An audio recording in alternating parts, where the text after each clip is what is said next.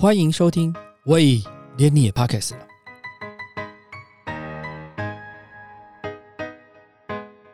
大家好，我是威廉。二零二二年春夏台北时装周在十月上旬登场，本季依照惯例，同样安排了开幕秀，但是本次的开幕秀是以双主场的方式异地共演，打造虚实结合的新形态服装展演。台北一零一双荣誉的场地。以跨越时尚与艺术汇流为主题，邀请六组台湾设计师品牌与艺术家跨界合作，打造人体与空间、虚拟与真实之间的沉浸式体验。同时间，在松山文创园区的四号仓库，则是以交汇音乐与时尚想象为主题，上演结合流行音乐和数位时尚的跨界秀，透过中华电信五 G 传送多媒体影像。科技、音乐与视觉的特效，跨领域跟场地的合作，时尚将不再是单打独斗，而是合作共荣，展现台湾独有的各方创意优势。这次两场开幕跨界秀，由第三十届金曲奖打造邓紫棋表演节目视觉效果的知名数位体验设计团队三世担任策展人，将台北时装周的五大主张永续。机能、多元、跨界、人文再延伸。接下来就听听他们接受 Beauty More 专访时分享，这次打造台北时装周开幕秀背后究竟有哪些不为人知的困难与挑战？如果可以不要，就是感觉到那是一个异地的话，那当然是最理想的情况。但是一定会感受到的，所以没有办法。这个活动是用科技出发嘛？就是我们被扣这个。这个题目是扣上去的，但依照这个题目，我们的形式其实完全没有真的要把异地这个主题拿出来讨论。我们只是希望一个体验可以在不同的场地都有一样的，几乎是 think 一样的体验，那只是视角不一样而已。比如说一零一的视角，它是最完整包覆在里面的。那松烟的视角有点像是我在一个地方透过一扇窗户看到另外一个地方同时在发生的事情。可是我们是希望把异地这个题目越让大家无感越好。就是越没有感觉到我在另外一个场地是越好的。松约那边希望是可以看到一零一看到的内容啦，期望是这样子。对。但做起来能够想象一定有落差。嗯。这整场秀啊，其实有包含六组设计师加六个艺术家。那我们在处理不同设计师段落跟艺术家的脉络里面，我们发现很难找到真的贯穿所有人的一个精神的共同点，所以我们干脆就用呃。跨越不同的设计师跟不同艺术家的，有点像是在观测不同宇宙的方式去想象这整场秀。那观测如果是我们的行为的话，就变成，即便我是在另外一个场域，我在松烟这个场域观测回来一零一也是一种观测。那如果我们坐在一零一里面，我们在切换不同设计师的影像的时候，届时演出你会感觉很像是一下突然到一个很微观的脑内的世界，像呃罗德加跟奥斯汀的组是脑内的世界，那一下突然到一个很宏观的，像是。呃，因为 I N 它是一个在地底的很多玉跟石头的交叠的状态，那又有一下跳到 I N F，他们是很像是在一个有点像在地狱啊，就在阴间的感觉，他在观测一个不是我们这个世界，在不不同的世界里面一直观测来回流动。我们是把这个概念，你要说怎么讲？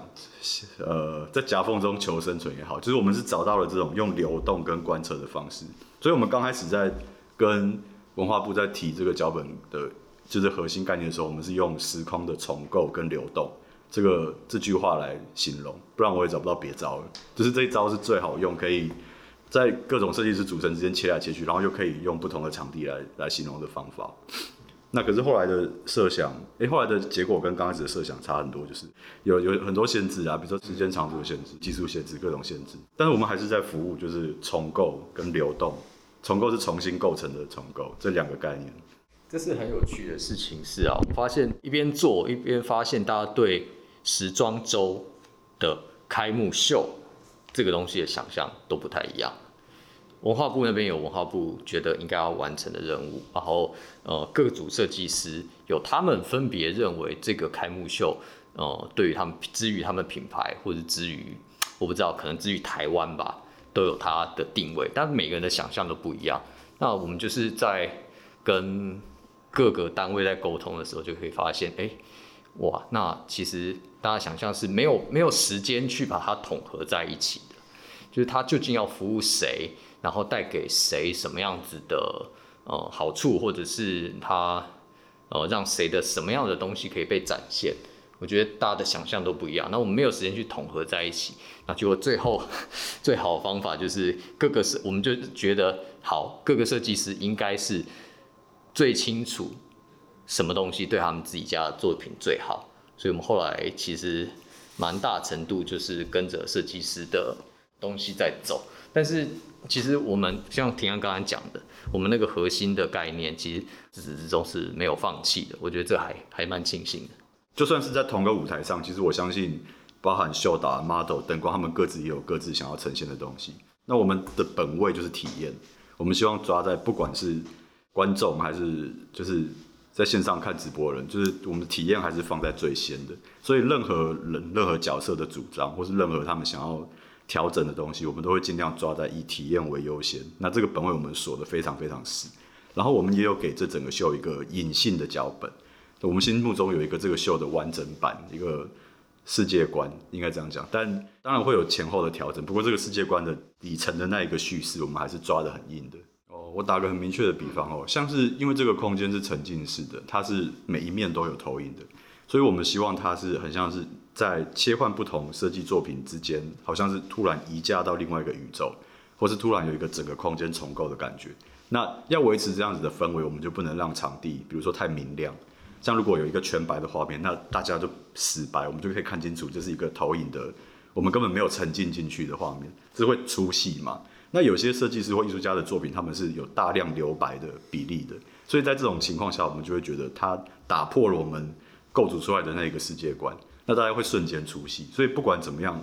呃，白色全白这件事，我们就会尽量避免。但在如何在这个艺术家作品它本身有大量不白的这个格局里面跟我们常遇的 layout 就是构图里面做妥协，就是我们要处理的事情。对，那有诸如此类发生无数次这种细节上的调整。不过，我们对于这个世界的沉浸的这个感觉，我们是不能放手的。因为我们发想脚本有一段时间，那跟各单位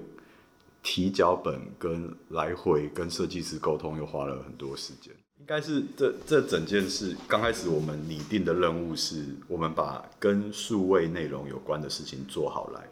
比如说有一个很明确的线性的脚本，那我们把这个脚本的画面生出来，把体验顾好。但后来我们发现有很多品牌上的事情需要沟通，还有艺术家的坚持，还有场地限制，还有各方面就是零零碎碎的突然的调动，包含比如说摄影机啊，或者是就是我们届时会有转播嘛，就是拍摄摄影机的机位，还有观众的座位，这一切都要包含在里面。就突然我们的角色从一个纯粹的数位创作者，拉到一个要整合现场所有体验的。类导演的角色，对，那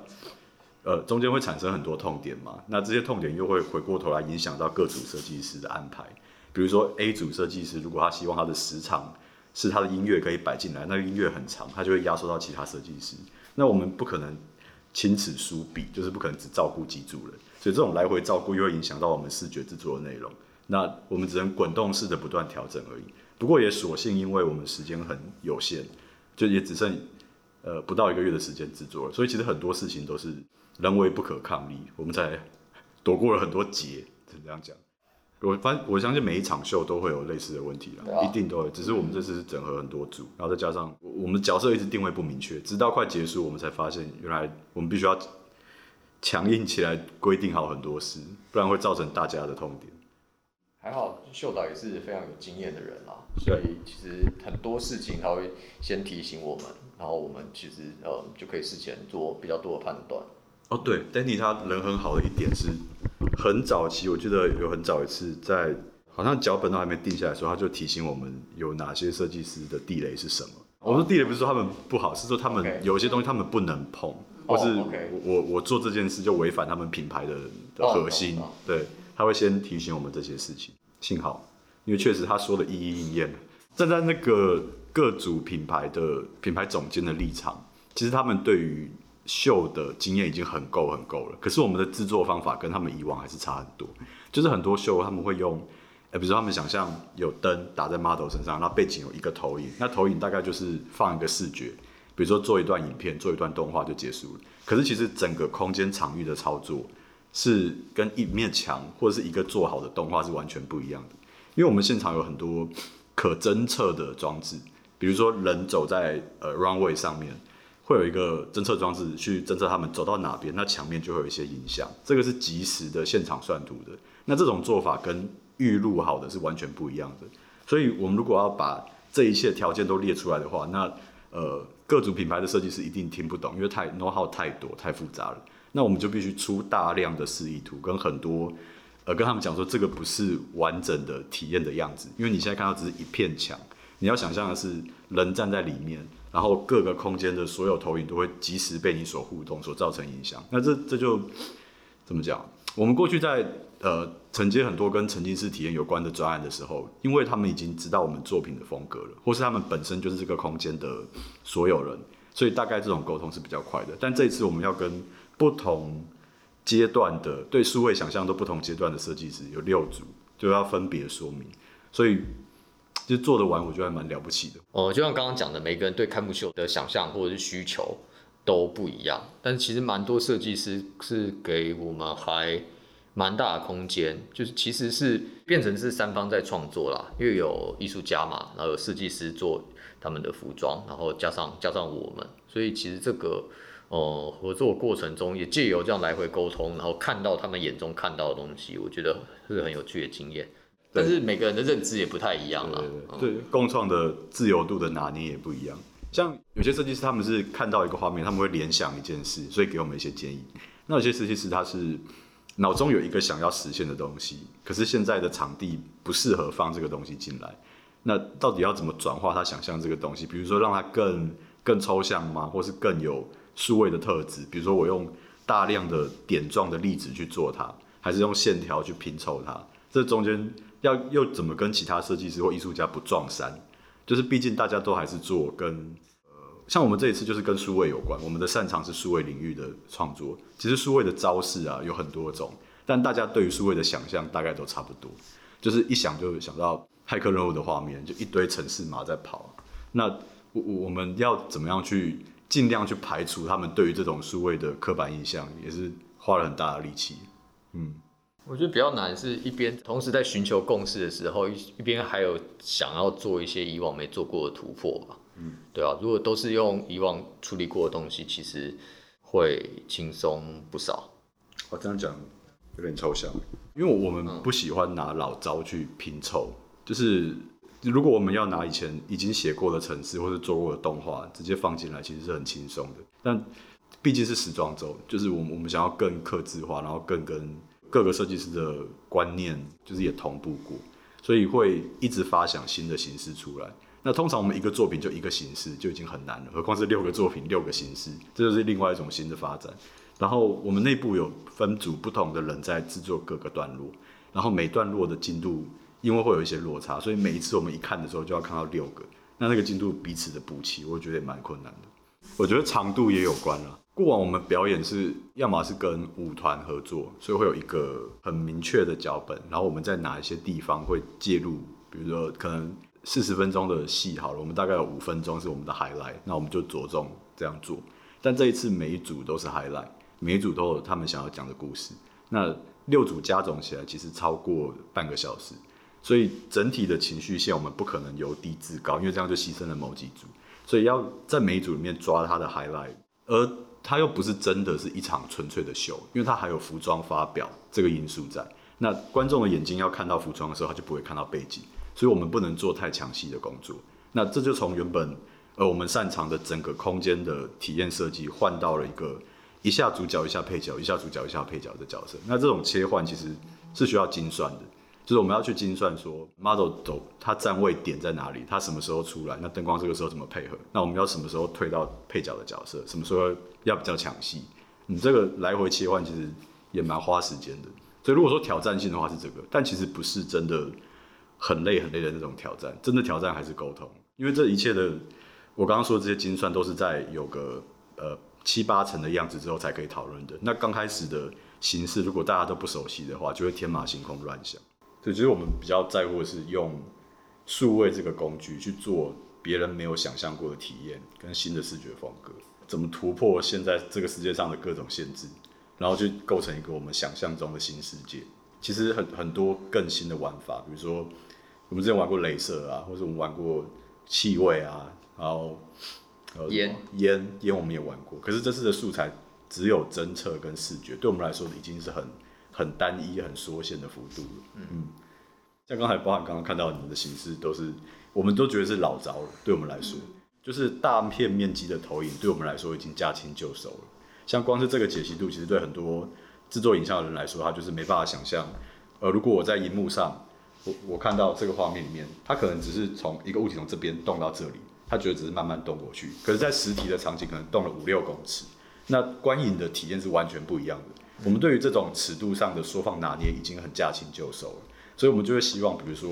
假设有一个东西很飞快的往右边跑，那我们在荧幕上看到已经够快，现场一定是快到爆。我们想要测试这种极限的感觉，那这就是我们可能在这种场域里面可以，虽然是在老的形式里面，可是可以玩一些新的体验。那或者是刚才你们会有看到一些，比如说 C 菌这一组，很多线条在在环绕的。那我们的呃想象是人在走过去的时候，它侦测之后会有大量的劳动，这个劳动的比例尺我们还没有试过在，比如说六公尺高这么高的尺度有一个非常大的劳动，然后不断的经过经过一直绕过去绕过去，可能我们在一般的电脑前面这样玩一玩，或者我们在一个电视前面玩一玩，这种体验我们是看过的。那在这个尺度里面会有怎样的体验，我们也想试试看。就是我们对于在旧品里面怎么装新酒，是我们这次如果说要实验的话，应该这次实验是这个方面。因为在荧幕上面都会担心啊，其实诶会不会到现场会太快？那其实蛮蛮蛮好的。然后在那个系统上面也也是有试，这次也是有试新东西啦。因为这次的呃演算的电脑跟那个执行影片整个投出来电脑，一个是呃演算电脑是我们这边的，然后把影像实际执行投出来的电脑是场地的。其实这对我们来说也不是一个常态，通常我们都是从电脑到投影机的安排，这一整套的系统都是我们家的东西。那这次也是尝试跟现有的场地，然后这么大尺度的呃。解析度的系统做做串接，然后同时它又不是那种直接丢影片的方式，对它越越有现场互动的东西，所以一定要是我们这边及时的出影像到呃场地方的系统。其实这个也是一零一 MB One 那个场地之后有可能的常态。我我不敢说我们建立一个呃示范的做法啦，但起码是一个我觉得应应该是以后比较合理的使用形态。我我觉得场地方的东西理论上不太会有问题啊。那那个如果有问题的话，这也没办法哦。然后我们家的东西，反正 OS 是有各种备案，这是数位的一大优点之一啊。数位体验有一个好处是我们很敏捷，那个敏捷的程度是到了，比如说我们很多现场的视觉其实都是直接由城市直出的，就是我们不是做动画一般来说我们会先做好一个影片，然后放算图。然后算出一支适合的规格之后再投影出去。那如果一要调整的话，我们就要回到动画的环节，就是再调整，然后再算图，再输出，再丢进去。那因为我们是城市直接出去的，所以我们可以在比如说太亮了，那我们就参数调暗一点点。那这个是从城市里面调，而不是用现场的投影机硬去调这种亮度。所以对我们来说，由前端直通到后端这种做法是蛮蛮常见的。可是我们会尽量逼近。就像舞台剧会有很多不同层次的排练嘛，嗯，也会有读本啊，会有记牌，会有什么牌？那我们也是会尽量，比如说我们在实验室会架一个好几台投影机，然后视图头等比缩小，大概会是长什么样子？或者是我们拿一个手机这样拍，因为现场可能假设有摄影机的机位会这样拍的话，我们也想象等比缩小大概拍法，那会不会有什么露馅的地方？然后我们也会投一个一比一的，就是同样高、同样宽的尺度去测试，站在现场会有什么样的感觉？那我们也会先压力测试电脑了，因为毕竟我们对于硬体的要求蛮高的，因为因为就是有大量即时运算的需求，所以我们会尽量让现在我们有的电脑去烧，就是去跑好几遍，跑好很长一段时间，看会不会跑了一个小时之后发生什么问题，就是用尽量用高压的方式去 prototype，就去原型试试看濒临现场的最接近的呃问题，就是能一次蹦出来最好了，嗯。所以其实我们已经压力测试过好几次，包括我们进场也已经像刚刚测拍已经好几次。所以我们在那个规划整个制作规模，然后呃系统复杂度、稳定度这是有点相似的关系，复杂跟稳定度的时候，其实都会都会依照活动的性质，然后跟我们以往做这种活动，我们知道我们大概会有多少的呃进场，然后测试工作时间。对，其实因为做过很多次啊，所以大概会有相应的评评量这样。我们连制作期间，就是还没有要投影的时候，我们都会在电脑里面加一个 VR 的空间，然后我们会放一个小人，然后以人的视角跟高度，在这个虚拟空间里面走来走去，然后看一下视觉做出来会长什么样子。就是能设想到的，我们尽量都先做。所以如果明天哦，突然假设啊，就是我先讲，就是如果说疫情爆发了，然后马上要改成线上展，或是干脆改成虚拟的 VR 的走秀，我们也是完全没问题，因为我们已经架好一个虚拟的空间了。只要他们愿意把 model 的衣服给我们，我们就可以放在虚拟空间里面做一支动画，这也完全没问题。所以，我们已经是尽可能的把所有可以想到的现场的模拟都还原进来。对，因为我们有架模拟器，这件事蛮值得讲的。对啊，说的也是。嗯，我们几乎每次都加。在这个那个计划之初啊，虽然呃大家都说是不会、不可能变成纯线上的展出，但是其实我们一直有在思考这件事啊。就如果假设第一第一步可能是现场完全没观众，那我们可以做什么样的应变？那再来就是现场连 model 都不能有，那我们是不是有其他可能？像这样，就是我们场景已经架好了，然后椅子已经放好了，墙面已经设好了，所以只要给我们 model，我们就可以在里面运镜去做这件事。那算图的品质当然也可以越算越好。现场没观众，或者是现场半个人都没有，就是我们连人，我们工作人员都不能去现场的话，该怎么做？其实都有都有想过可能性。嗯、因为其实想这一题，应该已经想了一年多，遇到类似的发表会都要想这一题啊。我们有做过几个品牌发表会，是直到发表会前不到一个月左右，差不多一个月左右，就已经筹备了大概三四个月了。可是一个月才突然决定改成无人的，就是线上的。那所有思维都转变了，包含原本我们安排的重点应该是观众坐席的视角，就变成了摄影机转播的视角才是重点。那如果做很多为了服务观众的事情，在拍摄起来看起来就会很笨，因为没有必要，所以我们就整个制作思维就大转变。今年初有碰过，摄影机跟现场观众还是很有是差别很大的。要怎么去照顾这两个人？其实你的做法差很，必须差很多啦。嗯，那如果现场没有观众的话，其实我们可以放胆，所有事情都为了服务摄影机。然后现场有现场观众又有摄影机，其实是最复杂的情况。嗯对，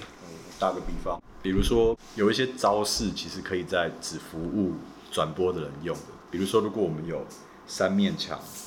我们假设有立面、有地面，然后还有这一面墙，说不定在摄影机某个视角观看的时候，这三面墙的构图可以刚好拼成一个形状，但是在现场的观众会看不懂，它不是那个形状。那如果我们玩这个方招式的话，我们可以假设在里面拉出一个空间，就是从这边好像透过去有一个隧道，这是离空间的玩法。那我们就需要精准的去计算透视，包含摄影机如果移进位，这个空间可以这样子动，所以我们可以去玩这些招。但如果同时有现场观众，同时又要转播，这是最难的。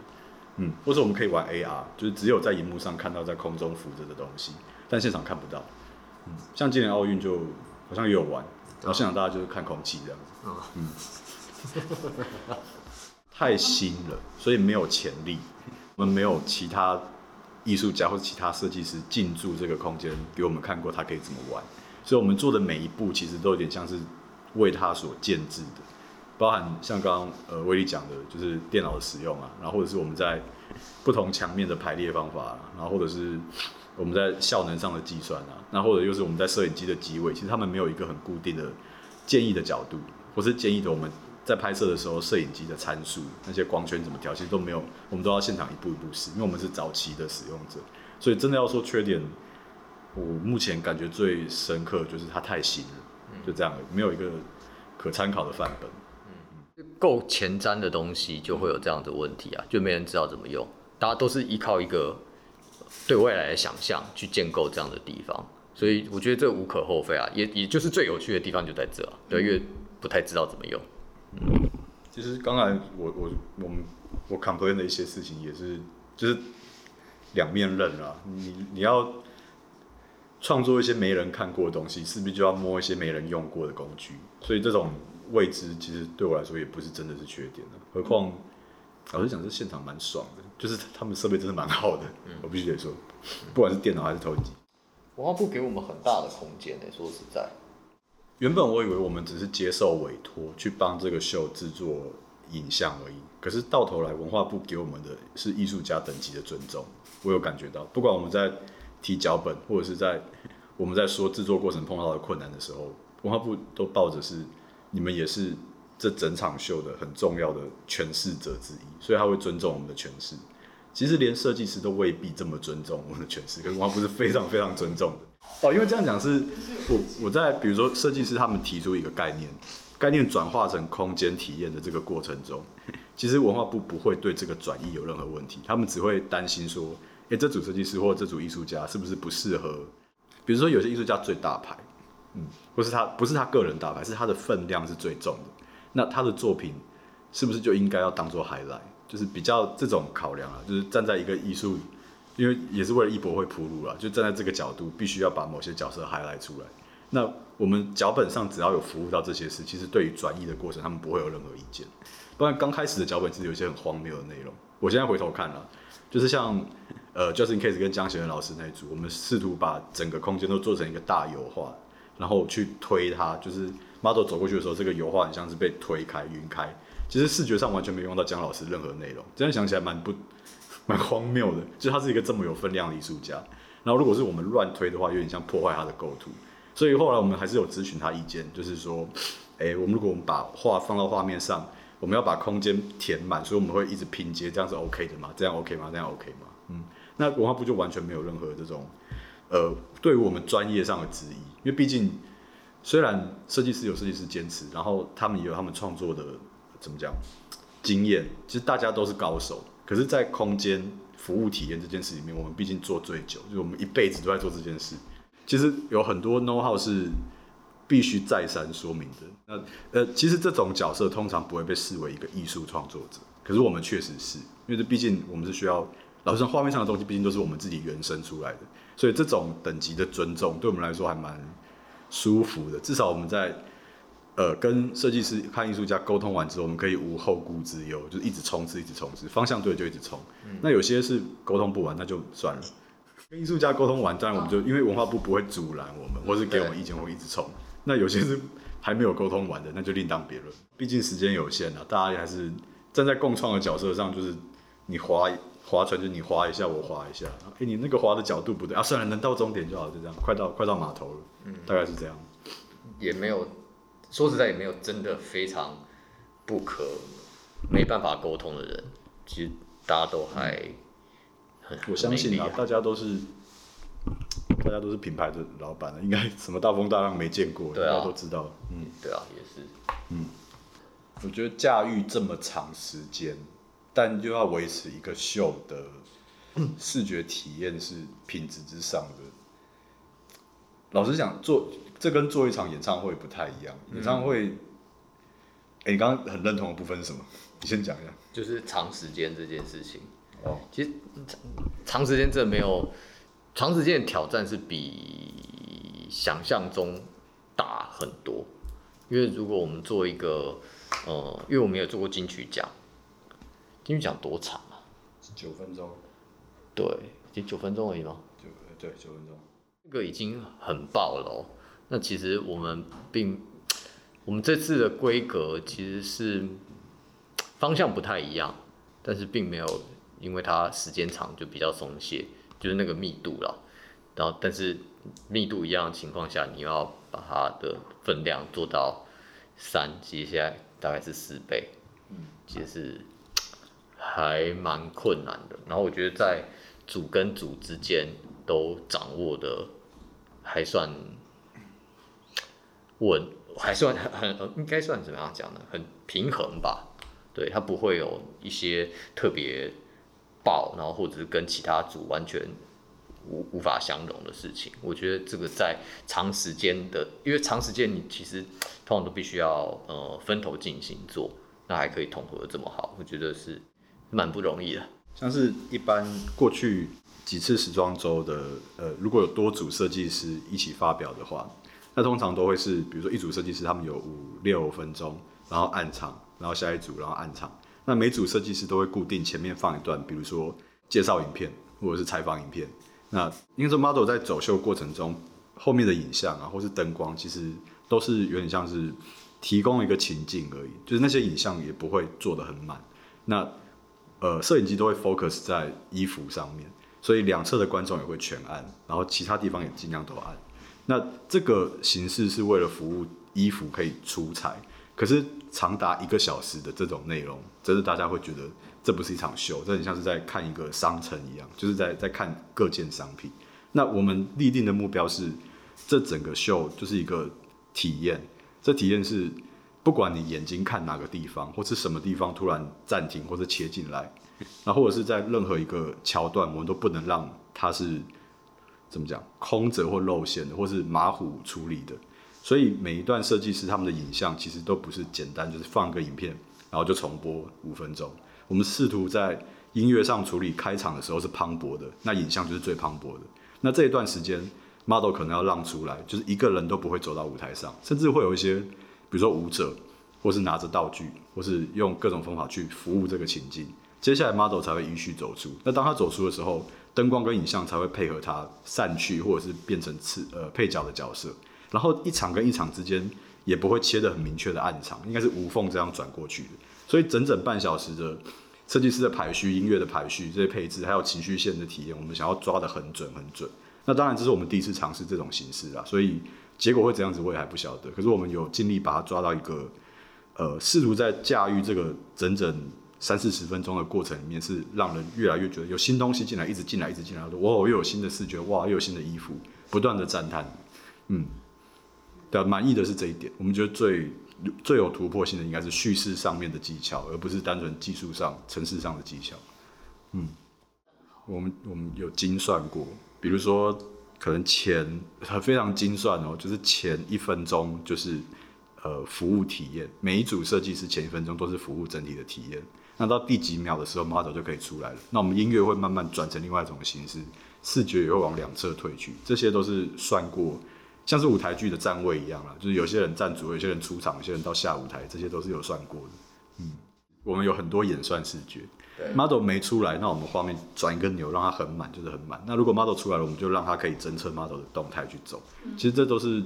不是算的很死的东西，然后 model 一定要几秒站在哪里，它甚至有一些 freestyle 没关系，反正我们视觉会跟着跑。嗯，只有我们才办到。对，我们也是做了很多很多的预留啦，在系统的设计上跟内容的设计上都。呃，还有音乐编排上面都支撑这件事情。其实你要走四分半到七分钟都是都是可以的。然后关于松烟那边的形式啊，其实我们也做过很多设想。那曾经也有想说，那它是不是作为一个呃有在发生影像的空间，但是它其实是一个呃一个以时装周开幕式为背景的 party。或者以时装周开幕式为一个主要作品的展场，这种各种形式都讨论过了，但是呃，最后好像还是回到现在现在想走的这件事情。因为老实讲，其实两边的体验我都很好奇，就是一来是双龙玉这边，你可以现场看到服装，你可以体验沉浸式的感受，这是它的优点。那松约这边的优点是。我觉得那种视觉效果、视觉体验是我还没见过的。就是我面前的人虽然就是等比，然后看起来很像是透过窗户看到，可他又不是。然后这种形式的体验对我来说是另外一种。你要说虚拟或是线上走秀嘛，也不是，它就是一个见证另外一个空间同时在发生。可是我们尽量还原的，所以这两个体验我都很好奇。老实讲，如果真的要选一个地方我去看的话，我宁愿 我我可能会选松烟，因为。被剧场包覆这个形式，我我已经，毕毕竟我们是做这行的，就是我们已经体验过太多次。可是另外一种我还真的没看过这种体验，所以我们最后在落成这两个不同情境的时候，是双龙玉没办法得到松叶的体验，松叶没办法得到双龙玉，就是择其一，他们的形式给出来的这样，它示范的效果是完全不一样的。我也不晓得最后哪个比较好，可是我会想选松烟。啊，我也很好奇松烟最后的呃，因为还是涉及很多技术的细节，我很好奇最后技术技术的细节怎么被落实。如果你还想要知道更多故事，可以到 Beauty Mode 的网站深入了解。感谢你收听，喂，连你也 Pockets 了。如果你喜欢我们的节目的话，请记得帮我们按赞、订阅、加分享，也欢迎留言告诉我们你对节目的想法，或者是想听的主题哦。谢谢你。